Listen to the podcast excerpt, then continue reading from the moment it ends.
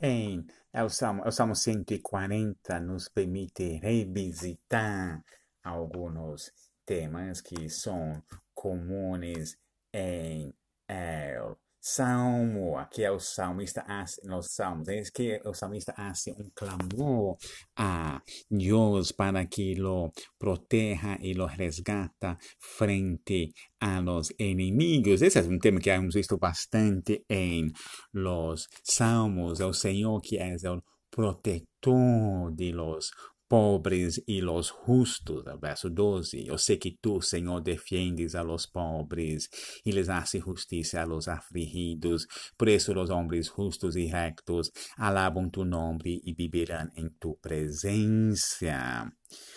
Hemos visto várias vezes nós salmos esse clamor de justiça, de destruição de los inimigos, de, de vingança, e como isso causa escândalo à primeira vista para muitos um, leitores cristianos, hemos destacado que muitas vezes o que o salmista pede é que os malvados recebem, recebam a própria maldade que entra novamente essa ideia, enquanto os malvados que me rodeiam, que sua própria maldade los destruía.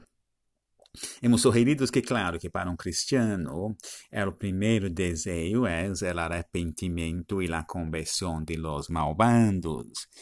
Pero mesmo em el Novo Testamento vemos que é legítimo desejar que se isso não se passa, então que os malvados sejam frustrados e que sejam destruídos antes de poder continuar fazendo mais e mais maldade. É legítimo desejar isso.